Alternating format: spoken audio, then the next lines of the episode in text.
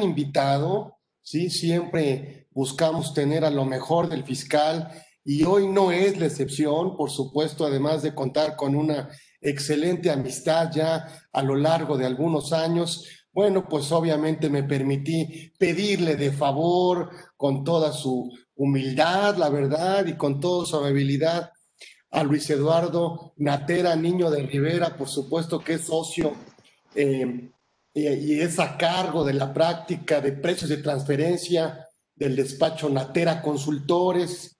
Y bueno, lo más interesante de, de él, bueno, bueno, obviamente después de toda esta trayectoria que tiene en el ámbito fiscal, bueno, pues su experiencia, por supuesto, lo llevó a, a trabajar de administrador central eh, de fiscalización de precios de transferencia desde 2007 a 2003, ¿sí? Y obviamente, bueno, formando e integrando todos los comités que tenían que ver con este tema, además de que domina todos los, los temas de, en materia fiscal y yo me siento muy halagado, además de contar, porque además es un gran expositor y es profesor de varias asignaturas, por supuesto.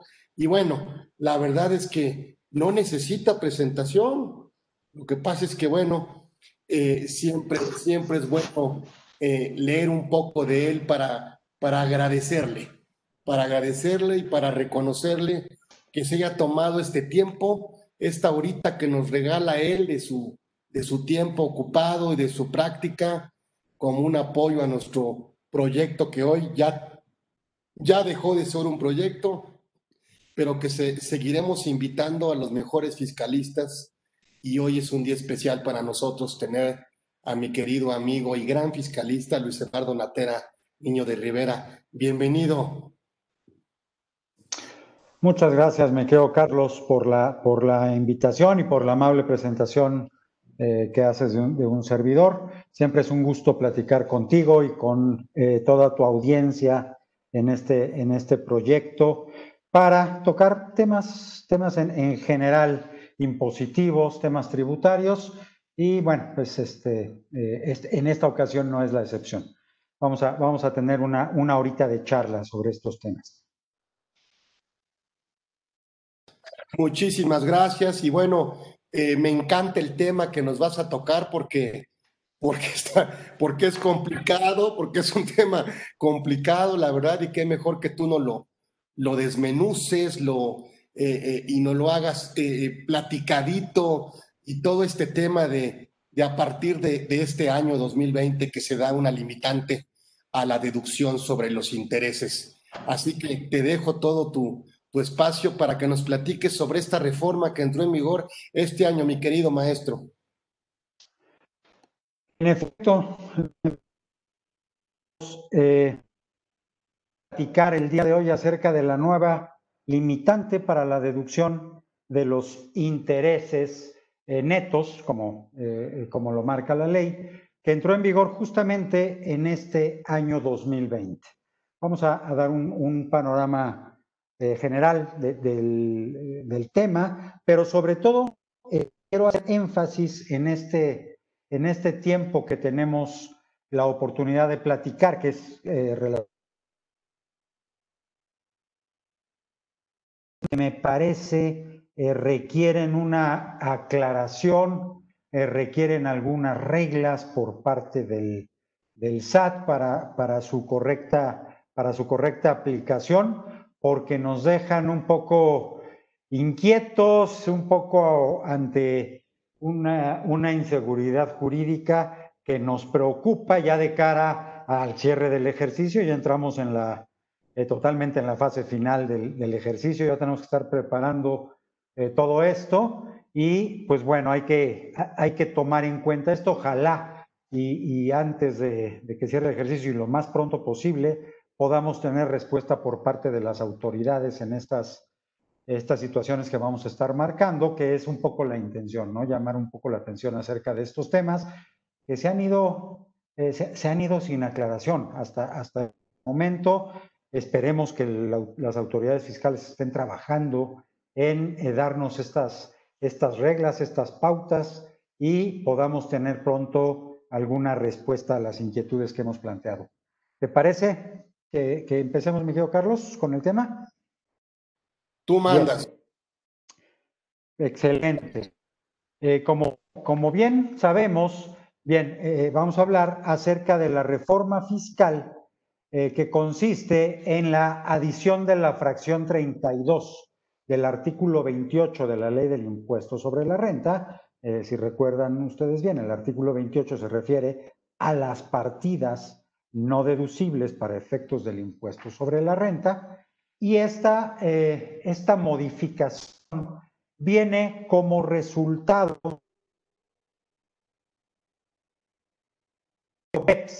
que lleva a cabo la OCDE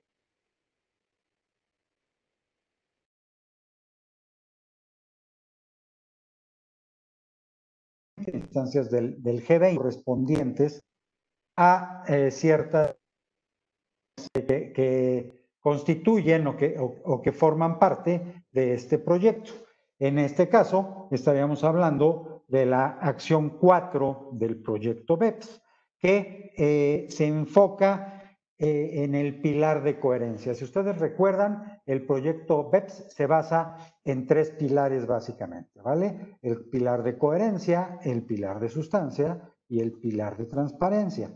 En este caso, eh, estamos hablando de, una acción, de un reporte final que recomienda este tipo de medidas a, eh, a las administraciones tributarias de la limitante de intereses, que dentro del análisis en el proyecto BEPS se identifica que los intereses son un rubro, son una partida que eh, es relativamente sencilla para poder eh, justamente generar erosión en la base tributaria de los diferentes eh, jurisdicciones, ¿ok? A través de el establecimiento de determinadas figuras, de determinados instrumentos financieros, se lleva a cabo esta erosión de la base eh, respecto de la partida de intereses. Entonces, en consecuencia, el tema central es, vamos a sugerir la implementación de cierta medida para evitar, para limitar la deducción de intereses, que de tal manera que no eh, se convierta en una preocupación para las administraciones tributarias, para las jurisdicciones tributarias, la deducción de estos, de estos intereses, eh, que en principio nos parecería que el problema pudiera estar en los nacionales y sin embargo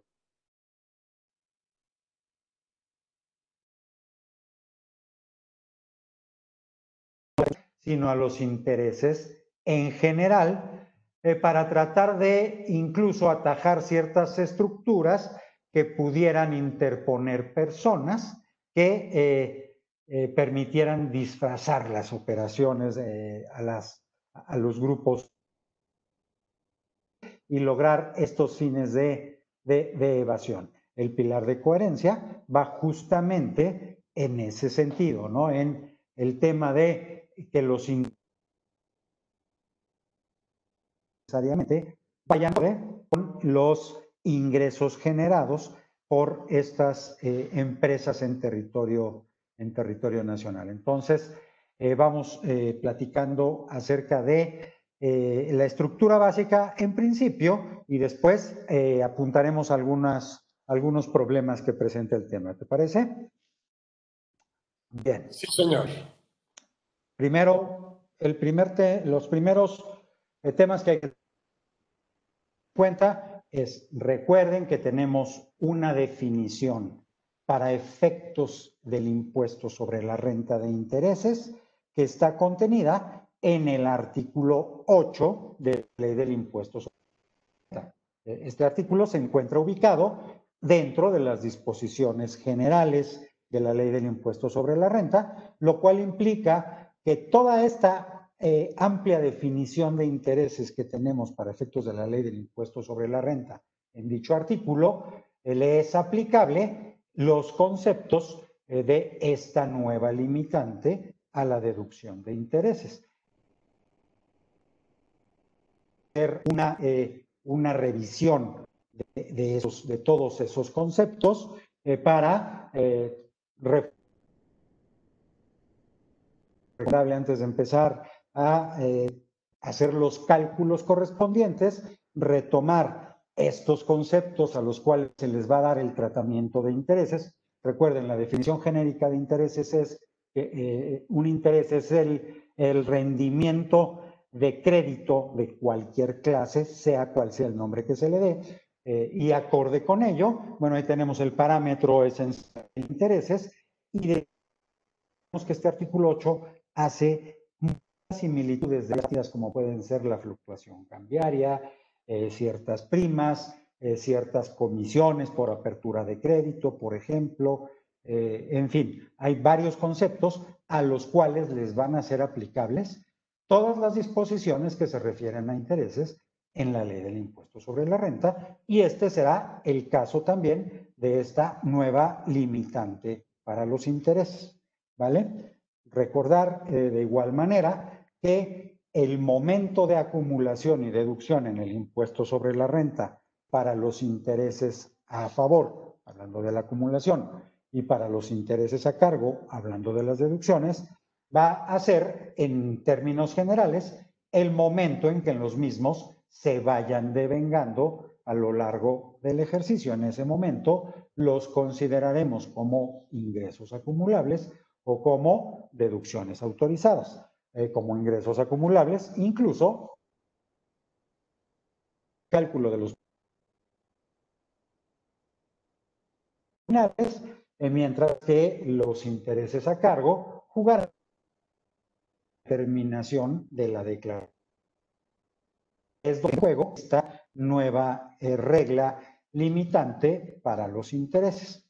Recordando también que eh, tenemos una, una, regla especial para los intereses moratorios y esos eh, se deducirán durante los tres primeros meses que, surjan, e igual conforme a la regla de devengado, y de ahí en adelante, si no se ha logrado su cobro o si no se ha efectuado su pago, eh, eh, irán conforme se vayan cobrando eh, desde el enfoque de los ingresos acumulables o hasta que se el enfoque de los, los intereses deducibles.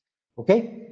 Bien, pasando ya específicamente a las reglas que nos marca la fracción 32 del artículo 28, hay que, eh, es importante resaltar que resulta aplicable esta nueva limitante para aquellos contribuyentes cuyos intereses deben sacar ejercicio que resulten deducibles, que ya hayan pasado, digamos, todos los filtros de deducibilidad previos que tenemos en la ley del impuesto sobre la renta, porque es importante recordar, tenemos una cantidad muy importante de disposiciones que justamente hay que cumplir para poder deducir los intereses a cargo por parte de los contribuyentes.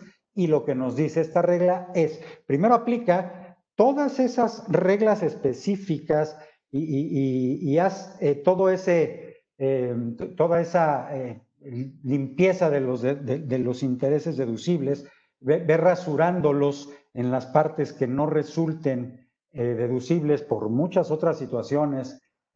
Por ejemplo, si tenemos un crédito para compra de automóviles y ese automóvil excede el monto máximo deducible del impuesto sobre la renta, los intereses deducibles son en la misma proporción que resulte deducible ese automóvil. Y entonces ahí tenemos que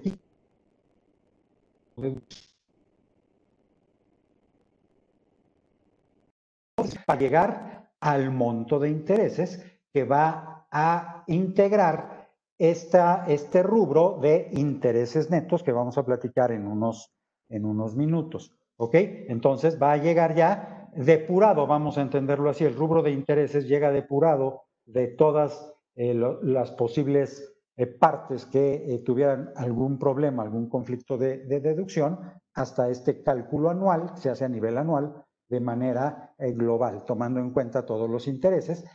Y ello, quienes van a aplicar esta nueva limitante son los contribuyentes, decíamos, cuyos intereses derivados, eh, devengados a cargo en el ejercicio, excedan de 20 millones de pesos. ¿Ok? Los contribuyentes que estén por debajo de este umbral en cuanto a sus intereses devengados deducibles en el ejercicio, bueno, no estarán sujetos a esta nueva limitante y tendrán que aplicar todas las demás limitantes y, requisitos, cumplir con todos los requisitos de deducción para los intereses establecidos a lo largo de la ley del impuesto sobre la renta. ¿Ok? Y es importante recordar que este límite o este umbral de los 20 millones de pesos se establece a nivel eh, conjunto. Es decir, aplica tanto para contribuyentes en lo individual como para aquellas eh, personas morales del título 2 que eh, de manera conjunta con también sus establecimientos permanentes pertenezcan a un mismo grupo empresarial. ¿Ok? O, nos dice la ley, o sean partes relacionadas. ¿Ok? Cuando hablamos de eh, que pertenezcan al mismo grupo empresarial, la ley nos, eh, nos hace referencia a la definición que para ello tenemos en el artículo 24 de la ley. ¿Ok? Que si recordamos, habla del el conjunto de sociedades cuyas acciones con derecho a voto eh, representativas del capital social, ya sea de manera directa o de manera indirecta, eh, eh, sean propiedad de las personas en por lo menos el 51%. Ese es el concepto que inicialmente tenemos en el artículo 24 a nivel grupo y nos queda claro que tiene, tiene sentido para lo que busca la, autoridad fiscal en cuanto a esta limitante de las deducciones el, tema de formar parte de un mismo grupo empresarial. Sin embargo, la disposición extiende este mismo tratamiento hacia las partes relacionadas y para ello obviamente nos refiere al artículo 179 de la ley del impuesto sobre la renta, que es donde se encuentra la definición de partes relacionadas para efectos del tema de precios de transferencia. ¿Ok? Como bien sabemos, eh, en, esa definición del artículo 179 de la ley del impuesto sobre la renta, eh, se, toma en cuenta que se consideran partes relacionadas aquellas personas que tengan participación, ya sea directa o indirecta, en el capital, en el control o en la administración eh, de, de, estas empresas. ¿ok? Lo cual es un concepto muchísimo más amplio, mi querido Carlos, y nos va a representar una serie de problemas al momento de tratar de establecer o identificar hasta dónde debo llegar para delimitar a quienes les aplico este límite o este umbral de los 20 millones de pesos. Si bien cuando hablamos del concepto grupo en, los términos del artículo 24, último párrafo de la ley, ahí eh, está bien definido lo que, lo que debemos entender por empresas de grupo y, nos, nos eh, vamos a a ese grupo. Y sabemos que de manera conjunta debe exceder de 20 millones el monto de sus intereses para que estén ubicados en esta nueva limitante. A mí me preocupa mucho más el tema de las partes relacionadas. No es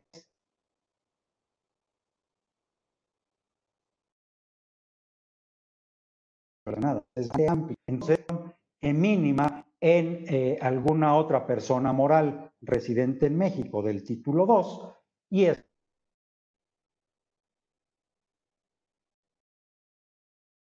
esa entidad. Sin embargo, puede no tener mayor eh, participación dentro del grupo empresarial, es decir, no forma parte del grupo.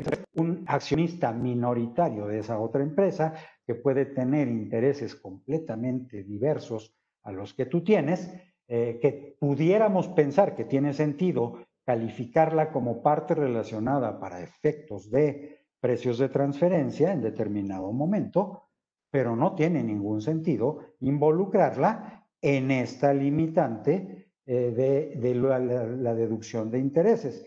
Va a resultar que cuando tratemos de eh, desenvolver toda esta maraña, eh, toda esta telaraña de partes relacionadas que siempre nos preocupa al momento de hacer nuestros estudios de precios de transferencia, por ejemplo, ahora nos tenemos que preocupar también por el tema de la nueva limitante en la deducción de intereses. A mí me parece que es un total despropósito estar eh, considerando esas, esas situaciones así y esperaríamos alguna aclaración, alguna regla, eh, algún criterio, algo que nos eh, quite esta preocupación porque definitivamente pues nadie, nadie va a estar claro o seguro de cómo aplicar la limitante y después, como vamos a ver, cómo calcular este, es, esta parte de la no deducibilidad de los intereses. No sé cómo lo veas tú, mi querido Carlos. Muy bien, maestro. Oye, Luis Eduardo, una pregunta. Eh, ¿Esto es al margen de reglas de capitalización delgada? Sí, claro, esa parte. de hecho, conviven o, van a tener una, una interacción estas dos reglas. Vamos a tener estas reglas nuevas que surgen eh, con motivo de el reporte de la acción 4 de BEPS y va a mantenerse todo el cálculo de la capitalización insuficiente. Vamos a hacer los dos cálculos cada ejercicio. Vamos a comparar los montos no deducibles que nos da una y otra limitantes y vamos a tomar en cuenta la cantidad mayor entre la no deducibilidad de esta nueva limitante y la de capitalización insuficiente, y esa es la que va a aplicar en el ejercicio en cuestión.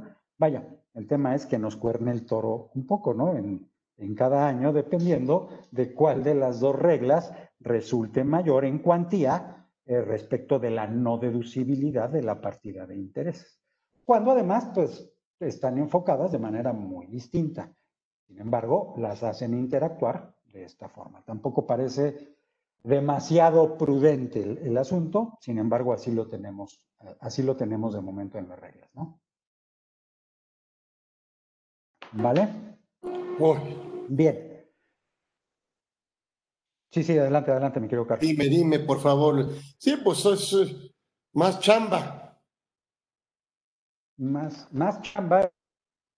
Más chamba y menos deducción, mi querido Carlos. Lo cual es, este, es complicado, ¿no? Sin lugar a dudas es siempre complicado.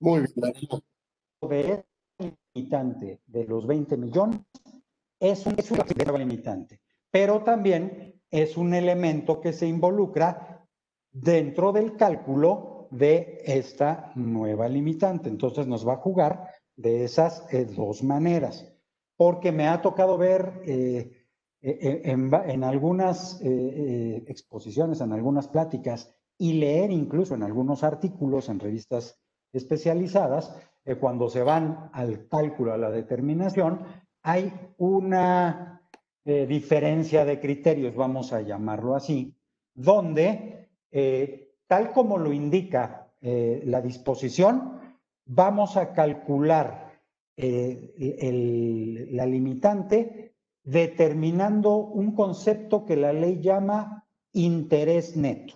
¿Ok?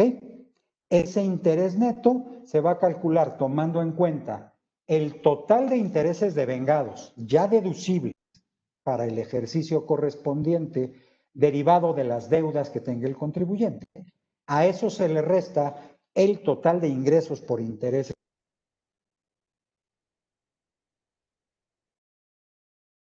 La ley nos dice que también restemos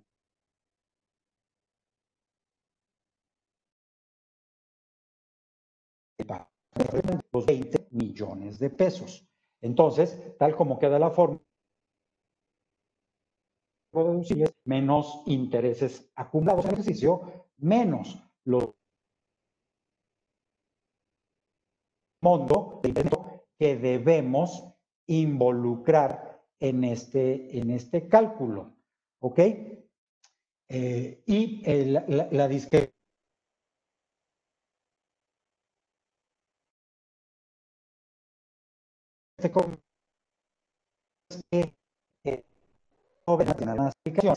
la resta eh, dentro del monto de los intereses netos de estos 20 millones, que lo que eh, eh, busca la disposición, en mi opinión, es siempre tener ese umbral protegido para los contribuyentes, no entrar en la no deducibilidad respecto de ese monto de 20 millones de intereses. Digamos, dicho de otra forma, tienes garantizada la deducción respecto de esta regla de esos 20 millones de pesos.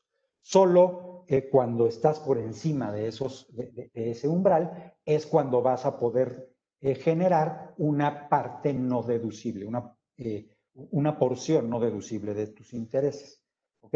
Y he visto que hay diferencia de, de, opiniones en ese sentido. ¿no? Y eso cambia los efectos de manera importante. 20 millones, pues no es, no es una cantidad menor en muchísimos casos, ¿no? Y esta no deducibilidad, Luis Eduardo, es la que tendríamos que incorporar a la utilidad fiscal neta del ejercicio.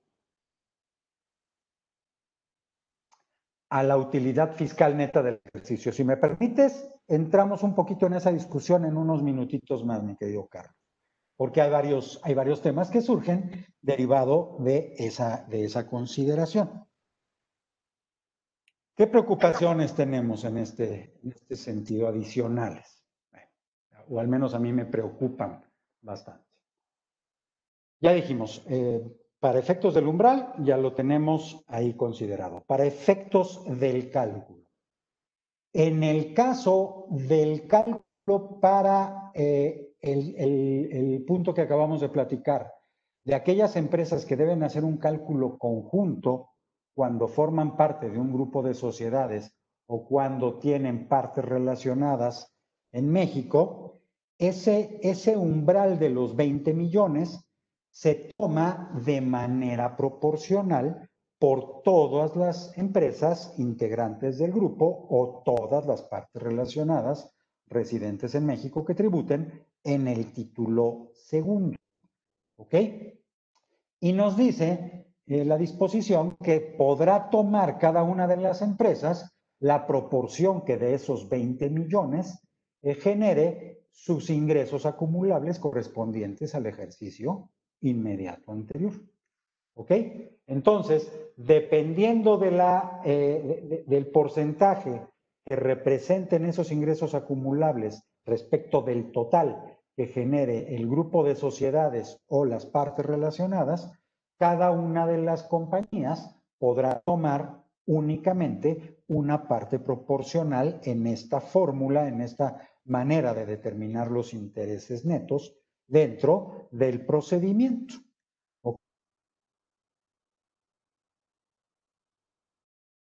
Resultado de esa, de fabricar la limitante de los 20 millones, mi querido Carlos, eh, hemos detectado que eh, puede haber eh, se pueden generar inequidades en cuanto a su aplicación. ¿A qué me refiero con ello? Que dependiendo de las circunstancias de las diferentes empresas que componen estos grupos empresariales o, son partes relacionadas que van a hacer este cálculo conjunto, en algunos casos se superará la parte proporcional de este umbral de los 20 millones de pesos y se van a generar eh, la, porción de los intereses no deducibles.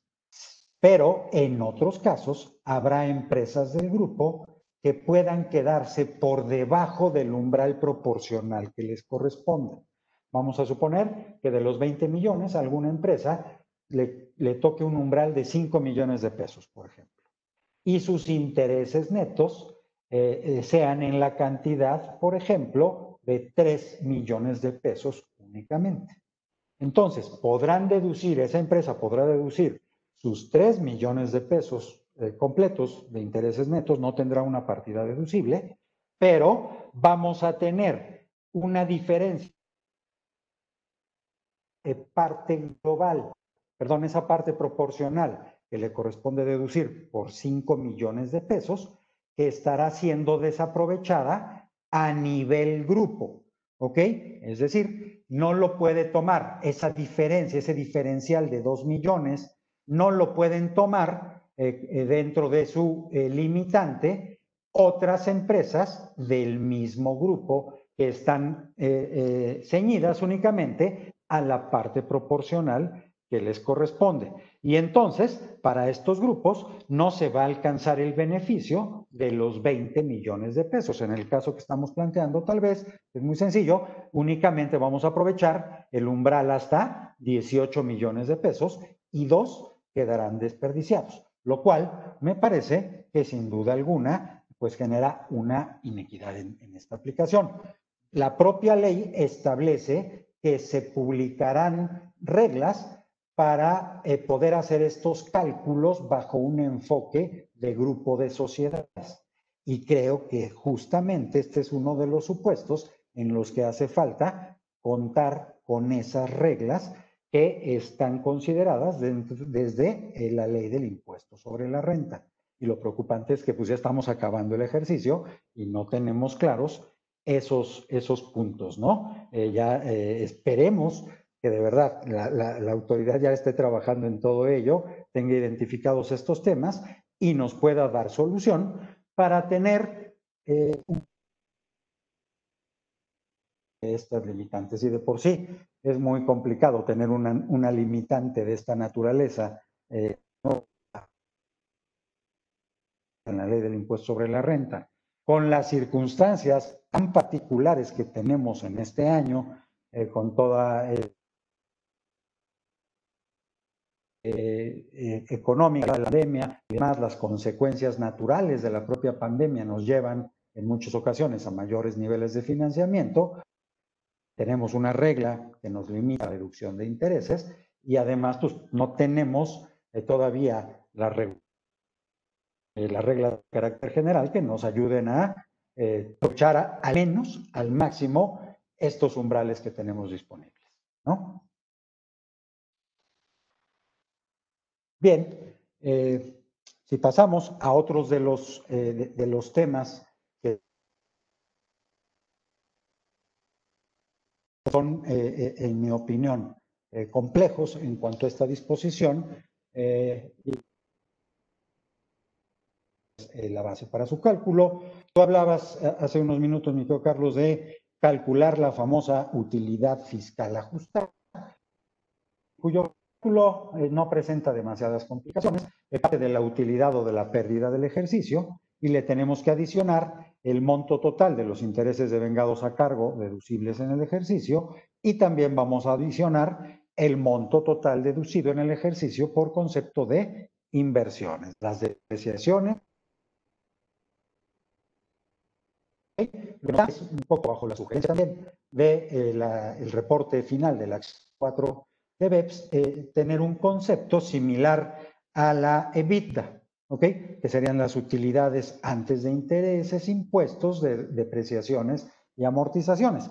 Con esta formulita que propone la, disposición, llegamos a un concepto parecido, claro, desde un enfoque, desde un punto de vista eh, fiscal. ¿Ok? Va a permitir, con base en esta utilidad fiscal ajustada, vamos a poder calcular la limitante en la deducción de los intereses netos, aplicando el porcentaje que nos permite la ley tomar como eh, tope de deducción con referencia a esta utilidad fiscal ajustada, que es del 30%. ¿Ok? El reporte establecía una sugerencia entre el 10 y el 30%. Bueno, nuestras autoridades optan por irse al límite máximo del 30%, lo cual pues es es bueno, eh, eh, eh, qué bueno que decidieron hacer ello, si no sería todavía más grave la consecuencia. ok, se habló de, en algún momento se habló de incrementar ese porcentaje, pero no llegó a, materializarse, entonces nos quedamos en ese 30%, ok, con el cual vamos a determinar la limitante. Nos aclara la ley que si el resultado es negativo, es decir, si en lugar de una utilidad fiscal ajustada tuviéramos una pérdida fiscal ajustada, entonces se negaría la deducción del total, del monto total de los intereses netos calculados para ese ejercicio. Esa es eh, la consideración que debemos hacer ahí. Entonces, lo que va en ese sentido es, tenemos el cálculo de nuestros intereses netos del ejercicio, como ya lo comentamos, y vamos a comparar ese monto contra la limitante calculada con base en esta utilidad fiscal ajustada. Si los intereses netos exceden el límite, el monto excedente será no deducible en el ejercicio. Si el monto de los intereses netos,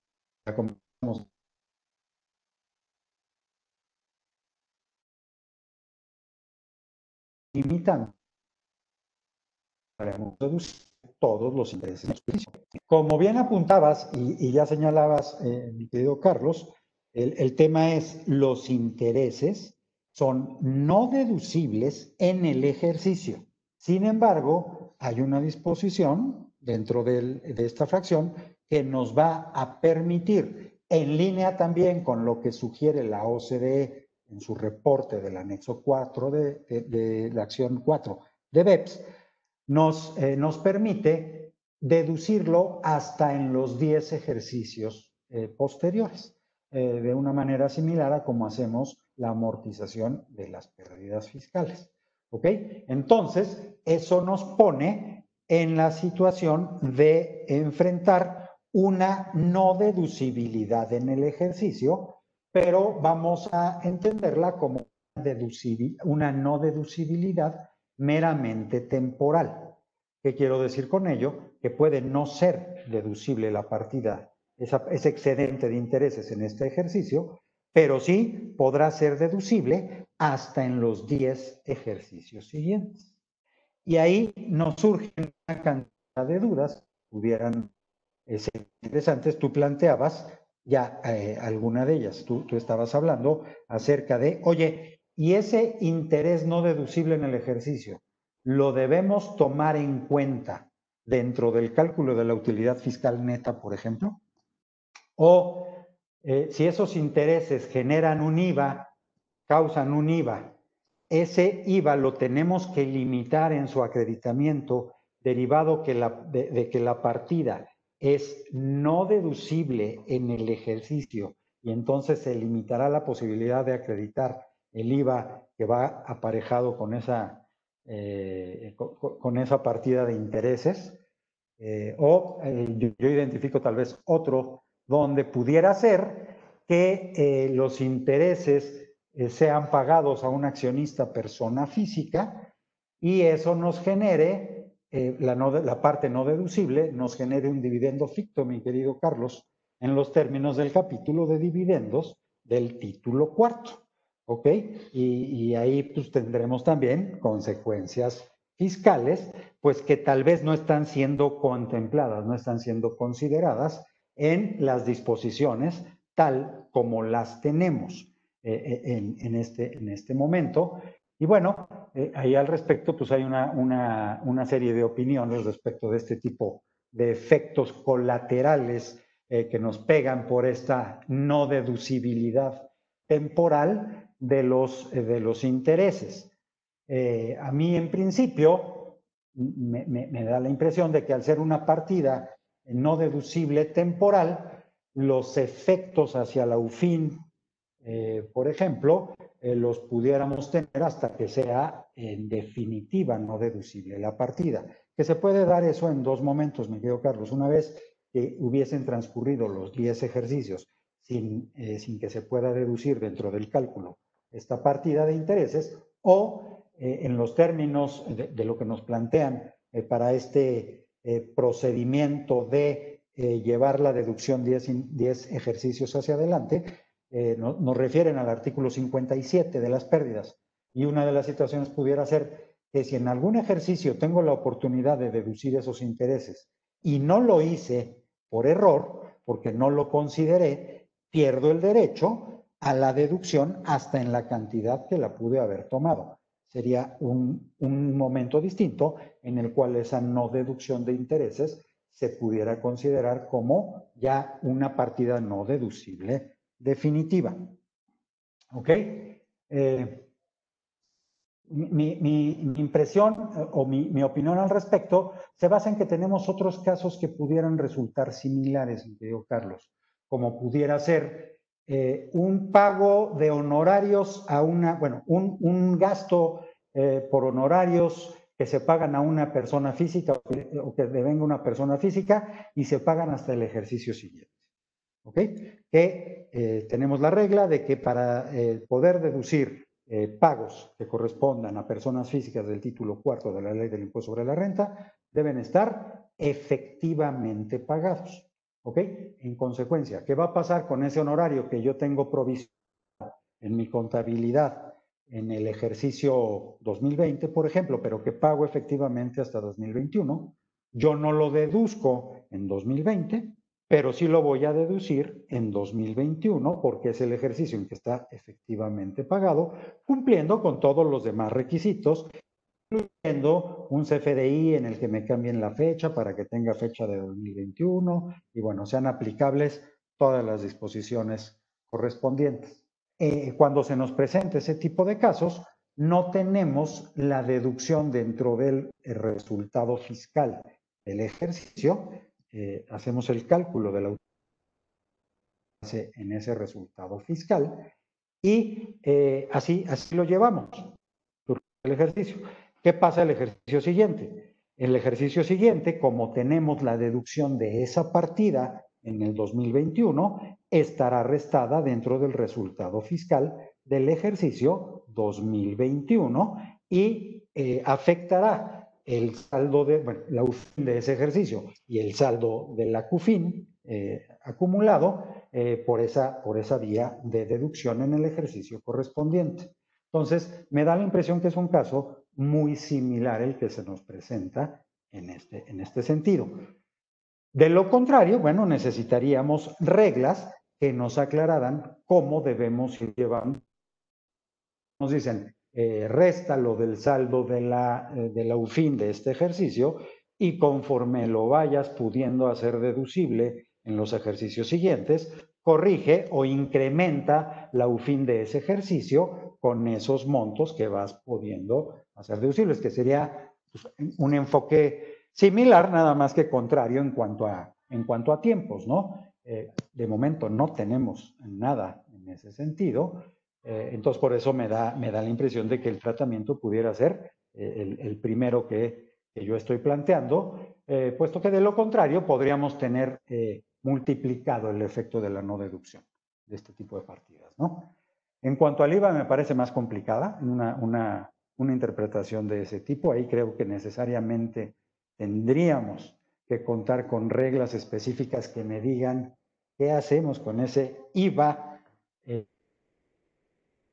no acreditable, porque, eh, vaya, eh, ahí sí nos haría falta ver cómo ajustarlo, cómo no eh, ajustarlo, dejarlo así, porque no tiene mucho que ver con una regla de este tipo, que no se impacte o que se vaya recuperando el efecto del acreditamiento a futuro conforme vaya siendo deducible el monto de los intereses. en fin, reitero mi comentario nos hacen falta reglas y ya nos surgen las reglas, ya nos estamos poniendo más nerviosos de lo normal eh, por, por, la, eh, por la falta de estas reglas, ¿no? por la tardanza en la publicación de, este tipo de, reglas. No sé si tengas algún comentario ahí al respecto, mi querido Carlos, o cuál, cuál es tu opinión en este sentido. No, no, por favor, este, Sí, sí, sí, la parte del IVA. Híjole. Sí, sí, sí, pero qué necesidad. Está complicado, pero, pero lo, lo, explicas tan, tan claro que de veras como que apenas le estamos agarrando y, este, yo creo que bueno, a través de, de estos programas o algo, pues que la autoridad se capte nuestra preocupación, ¿verdad? Para que nos ayude a cumplir con la con la disposición. Exacto, exacto, que la entienda y que nos, eh, y, que nos ayude a, sacar adelante estos temas, ¿no? Que es, que es bien importante. Otro, otro de los puntos dentro del cálculo de, de, esta, de esta nueva limitante, mi Carlos, que me parece que valdría la pena también aclararlo, es eh, aquel que se refiere a las ganancias y pérdidas cambiarias, donde la disposición nos dice o, nos, nos indica que pérdidas cambiarias no tendrán el tratamiento de interés. Eso eh, quiere decir que las ganancias y pérdidas cambiarias eh, van a, eh, poder acumularse y deducirse sin la aplicación de esta limitante. Esa es la conclusión. Lo establecen como una regla general y nos ponen una salvedad. Nos dicen, salvo que las ganancias y las pérdidas cambiarias deriven de un instrumento, asumimos que se refieren a un instrumento financiero, eh, cuyo rendimiento sea considerado como interés.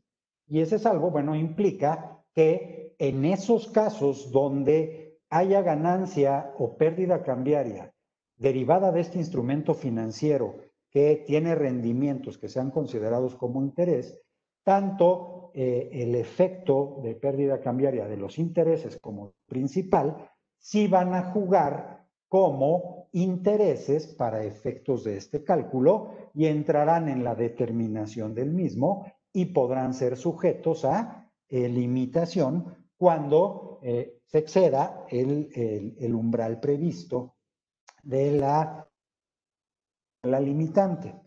Eh, pero la verdad es que no queda tan claro lo que debemos considerar que es un instrumento cuyo rendimiento sea considerado como interés. Me da, te digo, la, impresión que me da es, si ya tienes un instrumento financiero eh, para, para, estos efectos, vas a tener que jugar tanto los intereses a cargo como la pérdida cambiaria para jugar dentro de eh, la limitante. Y también, si ese instrumento financiero te genera eventualmente ganancias cambiarias, porque recuerden que tenemos es un eh, cambiaria, no necesariamente nos va a generar una, una pérdida, sino también nos puede generar una ganancia, esa ganancia también va a formar parte en esos casos de los intereses acumulables del ejercicio para efectos de determinar esta, esta ganancia. Y la ganancia y pérdida cambiaria que quedarán fuera de esto es eh, el tipo de ganancia o pérdida cambiaria meramente operativa. Es decir, por ejemplo, aquella que surge de las cuentas de clientes o proveedores que, eh, que tenemos pero que no generan intereses per se, sino que lo que generan es meramente ganancia o pérdida cambiaria dentro de las fluctuaciones. ¿Ok? Eh, y esa no va a jugar para estos efectos, para el cálculo, ni va a estar topada la pérdida en cuanto a su deducción. Y lo complicado de este asunto es tener identificadas esas partidas dentro de la contabilidad, mi querido Carlos. Eh, tenerlas de tal manera controladas que podamos decir, estas provienen del tema operativo, de los clientes y proveedores meramente, y estas vienen de los instrumentos financieros o de otras partidas que pueden generar intereses. Eh, es complicado, va a ser complicado para muchas empresas que no llevan ese control desde el principio el, definir esa situación eh, a estas alturas del partido, ¿no? Entonces, pues bueno, eh, es complicado, eh, nos mete en, temas eh, operativos también que nos, que nos dan dolores de cabeza, sin lugar a dudas, esta, esta reforma fiscal para 2020. Hay que ir eh, trabajando esta, esta situación para identificar adecuadamente estas situaciones, ¿no? Sí, por supuesto, van a tener que cambiar inclusive el formato de la declaración, ¿verdad? Anual. Eh, yo creería que sí, eh, ojalá y también ya estén trabajando en eso, y ojalá, me quedo Carlos, ya nos dieran a conocer y hagan las pruebas y todo desde el mes de diciembre y no estemos como ocurrió este año, donde las pruebas del formato para personas morales las estábamos haciendo en el mes de marzo, ¿te acuerdas? Eh, con todos los cambios encima y sufriendo que, que, se podía y no se podía, y después este, eh, fue a las prisas el cumplimiento. Todo eso ya debería de estar en marcha, ya deberíamos estar trabajando en ello, pero todavía no conocemos ni siquiera reglas de aclaración de ciertas cosas y, y no de pocas, como hemos visto, ¿no? Hay todavía varias cositas ahí pendientes en este sentido. Vámonos a otro puntito que, también, que también me... Perdón, me quedo, Carlos, te interrumpí. No, no, no, no, por favor, vamos este, con tus otro punto y tus conclusiones, mi querido maestro. Perfecto, mi querido Carlos.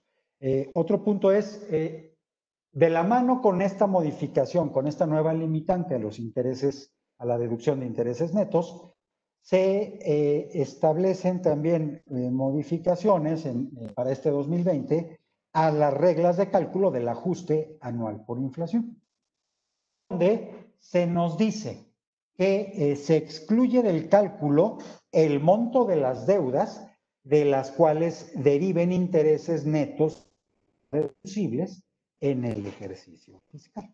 ¿Ok? Lo cual tiene mucho sentido. Desde un punto conceptual tiene mucho sentido.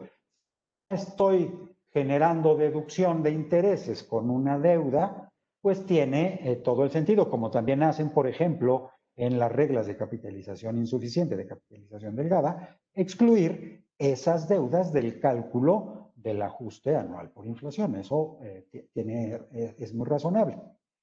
Y nos dicen deudas en el ejercicio fiscal en el cual se deduzca el monto de los intereses. ¿Ok?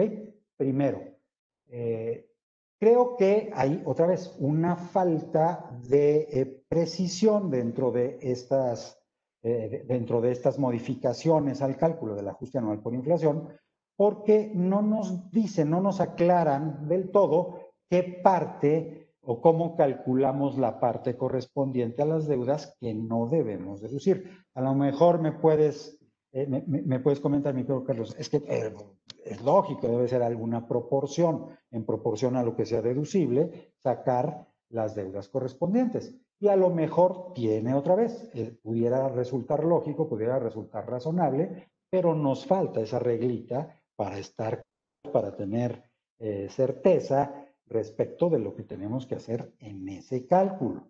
¿Ok? Y lo mismo, oye, eh, ¿cuándo vamos a considerar las deudas? Igual, de manera proporcional, conforme se vaya dando la deducibilidad en los ejercicios siguientes, y ahí ya lo incorporamos como deuda al cálculo del ajuste anual por inflación o lo hacemos hasta que se termine eh, de deducir ese, ese monto proveniente de algún año en específico, eh, hasta ya lo, lo incorporamos. Nos faltan esas aclaraciones, nos faltan esas, esas reglitas, eh, que esperemos otra vez, esperemos ya estén contempladas y, nada más estemos en espera de que la emitan. Y hay un, un efecto más que no sé si eh, ya todos tengan identificado. Esta, esta regla de exclusión de las deudas del cálculo del ajuste anual por inflación impacta, sin lugar a dudas, el cálculo de eh, la utilidad fiscal del ejercicio o la pérdida fiscal del ejercicio. ¿Estamos de acuerdo? Y la limitante la conocemos con base en la utilidad fiscal ajustada del ejercicio, que a su vez se calcula partiendo de la utilidad fiscal o la pérdida fiscal del propio ejercicio. ¿Qué quiero decir con ello? Que tenemos lo que conocemos como una referencia circular, un efecto de referencia circular. ¿A qué me refiero? Yo calculo mis intereses eh, no deducibles por esta nueva limitante. ¿Ok? Y eso me lleva a, recalcular o a considerar una situación para calcular el ajuste anual por inflación del ejercicio. Entonces me modifica la utilidad fiscal del ejercicio. Y la utilidad fiscal del ejercicio, entonces tengo que recalcular la utilidad fiscal ajustada del ejercicio y eso me mueve el límite de, de, mis intereses no deducibles en el ejercicio. Y entonces tengo que recalcularlos y va a volver a tener efecto en el ajuste anual por inflación del ejercicio que tiene rebote en la utilidad fiscal del ejercicio y rebote en la utilidad fiscal ajustada y tengo que recalcular. Entonces estamos en esta referencia circular que no sé si esto ya lo tienen contemplado nuestros amigos del SAT o de Hacienda y tenemos que darle alguna, alguna solución práctica para ver eh, cómo aplicamos esto o lo aplicamos en años posteriores o tenemos que resolver este tipo de conflicto mediante alguna, alguna regla, mediante alguna disposición que nos ayude a, a este, inventar estas cosas eh, que vienen de rebote. A veces no es tan fácil este, identificarlas cuando redactas la disposición, pero cuando empiezas a hacer numeritos dices, chin, eh, fíjate, ahora estamos en este, en este jueguito perverso eh, de, la nueva limitante, ¿no? Es, es, es es curioso. Es curioso y bastante preocupante. Ay, Dios mío, sí. Bueno, esperemos que, que le llegue tu amable mensaje de alguna manera directa o indirectamente al SAT que necesitamos un poquito más de, aclaración. Eh, ¿Algo más que quieras comentar, mi querido Luis Eduardo? Pues creo que con esto he, manifestado las preocupaciones principales que tengo en el tema, mi querido Carlos. Es algo, su mejor opinión, por supuesto. Es un agasajo, la verdad, escucharte, agradecerte, reconocerte. Eh, por supuesto que nos hayas acompañado en este, en este espacio que hemos creado para mantenernos actualizados y qué mejor que los mejores fiscalistas nos aporten, como en tu caso, eh, pues una horita de su valioso tiempo, de su conocimiento, que nos permita salir de, de este acartonamiento de la pandemia. Pero bueno, yo te agradezco mucho. Por supuesto, hemos tenido un gran programa con Luis Eduardo Natera, niño de Rivera, un excelente, además mi maestro de la Universidad Panamericana, excelente maestro. Y bueno, pues pedirte que eh, sigamos, sigamos en este eh, en este espacio para otros temas que pudiéramos pues, pues compartir y aprender, ¿no? Que, con los que saben. Entonces, este, pues hemos tenido un excelente expositor y además excelente amigo que, que humildemente, lo digo así, y además eh, agradecido de, de, que nos regalara este tiempo con nosotros. Muchísimas gracias, mi querido eh, Luis Eduardo Natera, niño de Rivera. Al contrario, muchísimas gracias por la, por la invitación. A tus órdenes siempre con tu audiencia, que de hecho hay, dentro del chat hay un comentario de Ignacio Chávez muy importante, también afecta, sin lugar a dudas, el cálculo de los impuestos diferidos. Todo, todo este tema, por si nos faltaba chamba, ¿no? Ah, Entonces, pues muchísimas gracias. Un, saludo a todos, cuídense mucho, un abrazo, eh, un abrazo muy fuerte, mi querido Carlos. Gracias, nos despedimos de ustedes y nos vemos próximo miércoles, 13 horas. Gracias a todos. Hasta luego.